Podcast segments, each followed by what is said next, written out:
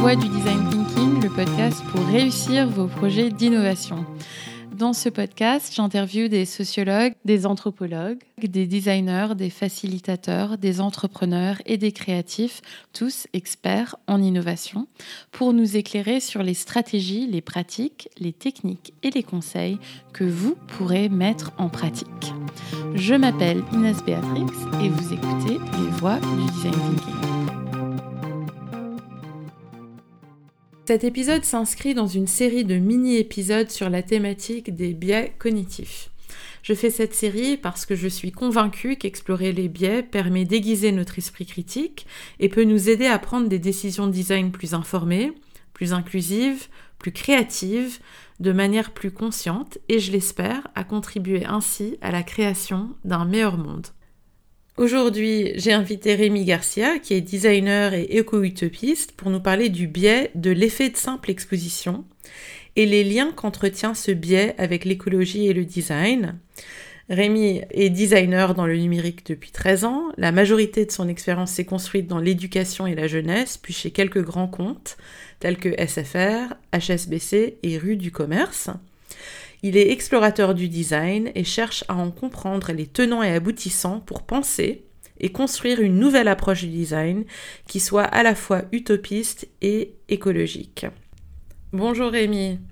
L'esprit critique est quelque chose d'important pour toi et c'est pour ça que je t'ai invité pour parler du biais de simple exposition, un biais cognitif que tu as choisi. Donc qu'est-ce que ce biais de simple exposition et pourquoi est-ce que ce biais est important pour toi?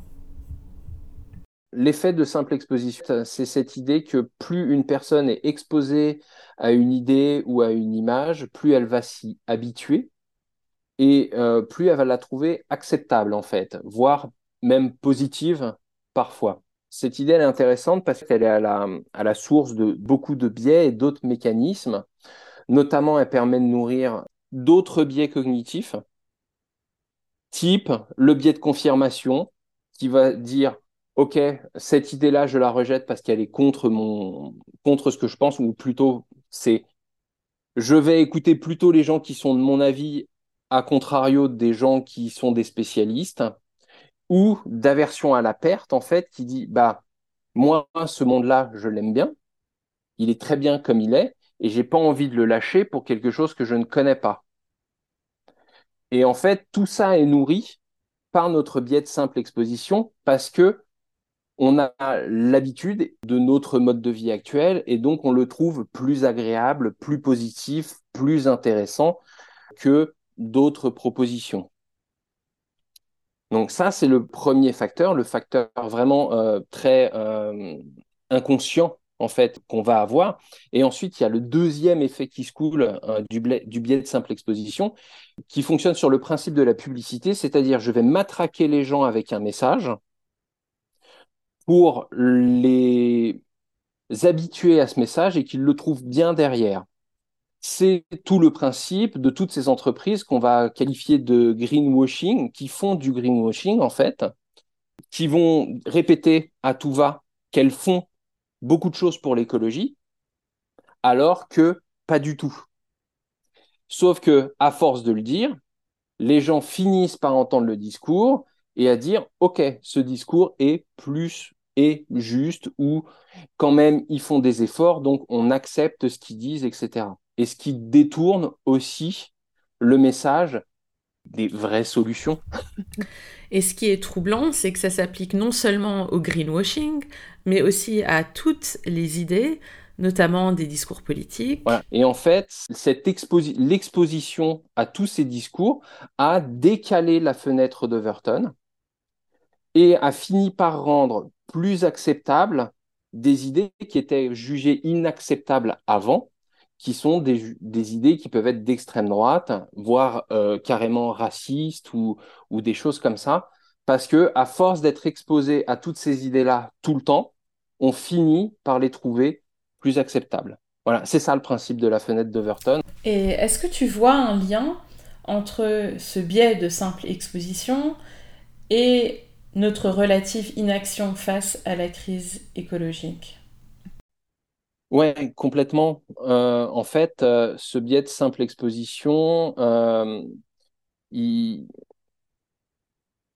en ne concentrant pas les informations, les médias, enfin tout ce qui est médiatique, en ne concentrant pas sur les, les problématiques climatiques, écologiques, et en le concentrant plus sur tout ce qui va être économique et sécuritaire, en fait, ça participe grandement à pousser l'opinion publique dans une direction plutôt qu'une autre. Et donc, comme on est plus exposé aux idées sécuritaires et économiques, les gens les trouvent plus acceptables que les idées écologiques. Et qu'est-ce qu'on peut faire très concrètement pour contrer les effets néfastes du biais de simple exposition quand celui-ci nous pousse à croire que certains produits ou modes de vie sont compatibles avec l'environnement alors que ce n'est pas le cas ou, euh, comme tu viens de nous le dire, nous pousse à prioriser les idées sécuritaires euh, plutôt euh, que des idées écologiques. Qu'est-ce qu'on peut faire concrètement? Là, il y a, plusieurs options en fait qui, sont, qui sont possibles. Première option, ça va être de montrer très directement les impacts positifs et négatifs de ce qu'on fait. C'est le principe du Nutri-Score qu'on a sur les produits alimentaires, en fait, où on va noter les produits. Et à force de noter les produits, les gens vont adapter leur comportement en se disant, OK, ce produit-là est mieux noté, donc je vais aller plutôt dans cette direction, ce produit-là est moins bien noté. Donc, même si c'est quelque chose que j'aime, je vais être plus enclin à accepter l'idée d'y renoncer. C'est ce qui se passe fondamentalement avec le Nutri-Score, hein, où vraiment on, voit les différences de comportement de gens qui arrêtent d'acheter des produits qui sont notés euh, assez bas.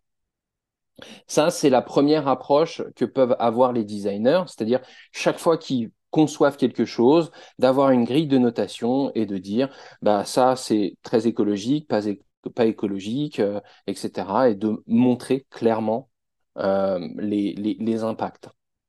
Et surtout de le faire à chaque fois, en fait, puisque c'est le principe du biais d'exposition, il faut le montrer beaucoup pour que ça rentre dans les esprits et que ça, que, ça devienne quelque chose d'acceptable. Ensuite, il y a une démarche qui est un peu plus indirecte, qui va être en fait d'intégrer dans tout ce qu'on fait, dans toutes les productions qu'on a, des codes qui sont différents de ceux d'aujourd'hui. Donc, ça peut être des codes d'éco-conception, ça peut être des codes low-tech, ça peut être avoir des représentations euh, quand on utilise des visuels qui seront euh, euh, vegan, des gens à vélo, euh, des, des, des, des, gens qui marchent, plutôt que d'avoir des gens qui se promènent en voiture ou, ou, des gens qui prennent le train plutôt que des gens euh, qui, encore une fois, prennent la voiture, etc., ou même l'avion. Voilà, c'est de shifter en fait euh, les représentations pour exposer de plus en plus les gens à ce que pourrait être une société écologique et commencer à instiller doucement les codes, et à force d'y être exposés, ils vont se dire, ils finiront par se dire, en fait, il y a plus de chances qu'ils se disent, OK, ça, c'est bien. Et ensuite, il y a une dernière partie qui, euh, moi, me tient euh, fortement à cœur, euh, qui est en fait d'inonder les, les réseaux sociaux, tous les espaces de communication avec des, des, des, objets ou des réponses qui sont alternatives en fait par rapport à ce qu'on a. Amener de nouveaux récits en fait, mais pas des nouveaux récits, pas forcément raconter des histoires, mais montrer vraiment euh, ce que c'est. C'est ce que font beaucoup les, les dans le design d'objets par exemple. Les gens qui, les, designers de chaises, en fait, régulièrement, ils amènent des nouveaux modèles de chaises, ils font des expérimentations, ils montrent des choses qui sont complètement euh, qui peuvent être complètement dingues avec des, des, volumes très différents, des matériaux différents, etc., etc. Et il faudrait que les designers, tous les designers, s'emparent de ces choses-là et arrivent et proposent aussi de nouvelles idées, des alternatives, et qui montrent que c'est possible, qu'on peut avoir d'autres façons de faire que celles qu'on utilise aujourd'hui dans un contexte euh, de maintenant, en fait. Voilà. oui, oui, donc euh, on, voit que tout ça, ça va aider, nous aider en fait à mieux nous projeter donc dans un futur plus euh, écologique, et rendre ça un peu plus tangible et puis désirable, en fait, d'une certaine manière. C'est exactement l'idée, en fait. Aujourd'hui, les discours, c'est bien, mais ça manque de concret. Le changement fait peur et il faut montrer à quoi pourrait ressembler ce monde, en fait, euh, et euh, comment les gens peuvent le, le sentir au quotidien, mais sentir physiquement, en fait. C'est plutôt que d'avoir la clim, c'est proposer des solutions alternatives à la clim et montrer aux gens à, quoi va ressembler leur vie sans la clim ou avec une clim alternative, etc., etc. Ou comment on peut remplacer la voiture. C'est le principe des vélos cargo, par exemple. Et eh ben, il faudrait montrer plus de vélos cargo. Il faudrait qu'on en ait partout, partout, partout, ou qu'on propose des types de vélos cargo différents aussi, parce que ceux qu'on a aujourd'hui font pas forcément très envie ou sont parfois euh, font, parfois un peu peur ou donnent l'impression qu'on va se fatiguer à, s'en servir alors que pas du tout. Euh, voilà. Donc c'est vraiment de montrer très très concrètement et de proposer des concepts d'objets. Euh, tant pis si ça existe ou pas, mais c'est juste de faire infuser dans l'esprit des gens que d'autres futurs sont possibles. Et dernière question, une valeur qui est importante pour toi?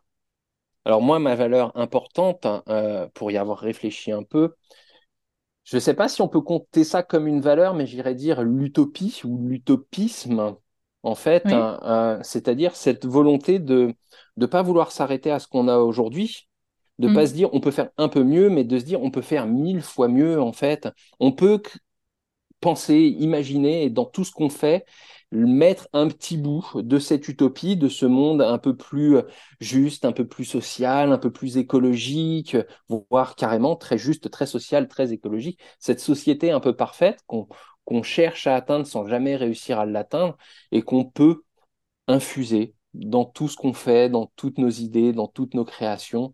Euh, voilà, c'est un peu la, la, valeur cardinale en fait hein, qui, qui moi m'anime c'est cette idée d'utopie. Et euh, parce que je sais que justement tu infuses ça dans, ton travail, est-ce que euh, tu as un exemple que tu pourrais nous donner, un exemple peut-être récent de, bah de ça en fait, de, cette pratique que tu as justement d'appliquer en fait ces valeurs-là, cette valeur d'utopie dans, dans ton travail? C'est alors moi, je le fais aujourd'hui en ayant choisi un secteur d'activité en fait euh, qui, me permet de le vivre en fait. Je suis dans, dans une entreprise euh, éducative. La dernière app qu'on met en place, qui va sortir très très bientôt, mais qui est à destination des écoles en fait, aide les jeunes à mieux prendre la parole en public, par exemple. Donc à faciliter la prise de parole, à gagner confiance en soi, ce genre de choses-là. Pour moi, ça fait partie euh, de cette vision utopiste, en fait, où on a un monde où les gens n'auront plus peur de s'exprimer, n'auront plus peur de dire leurs idées, sauront comment dire leurs idées, comment les, comment s'engager en les disant. Donc, c'est une des façons que j'ai de le, de le faire, c'est d'avoir choisi mon secteur d'activité, en fait, d'aller mmh. travailler dans une boîte qui a du sens, qui amène quelque chose à la société plutôt qu'en retire. Et ensuite, euh, un, autre exemple qui est du design sans être du design, en fait. Il y a quelques années, en fait, j'ai écrit toute une série de petits récits euh, qui racontaient, en fait, une partie de ce monde post-écologique et dans lequel je glissais aussi des idées de, de, design potentiel. Le but, c'était d'imaginer comment on pouvait réfléchir le monde différemment et profiter des avantages et des inconvénients de chaque moment. En fait, euh, par exemple, avec frigo, c'est débile d'avoir un frigo à l'intérieur alors qu'on chauffe la pièce à l'intérieur et que le frigo est obligé de se refroidir pour compenser la chaleur de l'intérieur alors que dehors il fait froid. Donc il suffirait de le mettre dehors et on pourrait éviter de consommer de l'électricité. Ça me rappelle des souvenirs d'étudiante à Montréal où je pouvais juste laisser les trucs sur ma terrasse, mais c'était vraiment froid. Oui. qui, est un, classique, qui est un classique des, des, des, pays froids, hein, de juste mettre les choses dehors quand, euh, quand c'est l'hiver, euh, c'est normal. Normal, ouais. Merci Rémi, c'était un plaisir de t'avoir sur les voies du design thinking. Ben, c'est un plaisir. Si vous avez aimé ce podcast et tout ce travail, souscrivez au podcast pour avoir accès aux nouveaux épisodes dès que je les publie. Et si vous êtes sur Apple Podcast, ça serait vraiment super si vous pouviez laisser un avis et si vous pouviez me donner le maximum d'étoiles pour que le podcast soit bien référencé, ça m'aiderait beaucoup. Pour en savoir plus sur le design thinking, rendez-vous sur mon blog lesvoixdudesignThinking.com. Vous pouvez me suivre sur Instagram à Les Voix du Design Thinking et sur Twitter. Là, c'est plus court, c'est Les Voix du DT. Ayez confiance en votre créativité, continuez à être curieux et à vouloir en apprendre plus parce que le monde a besoin de gens qui ont vos talents uniques pour innover. À très bientôt!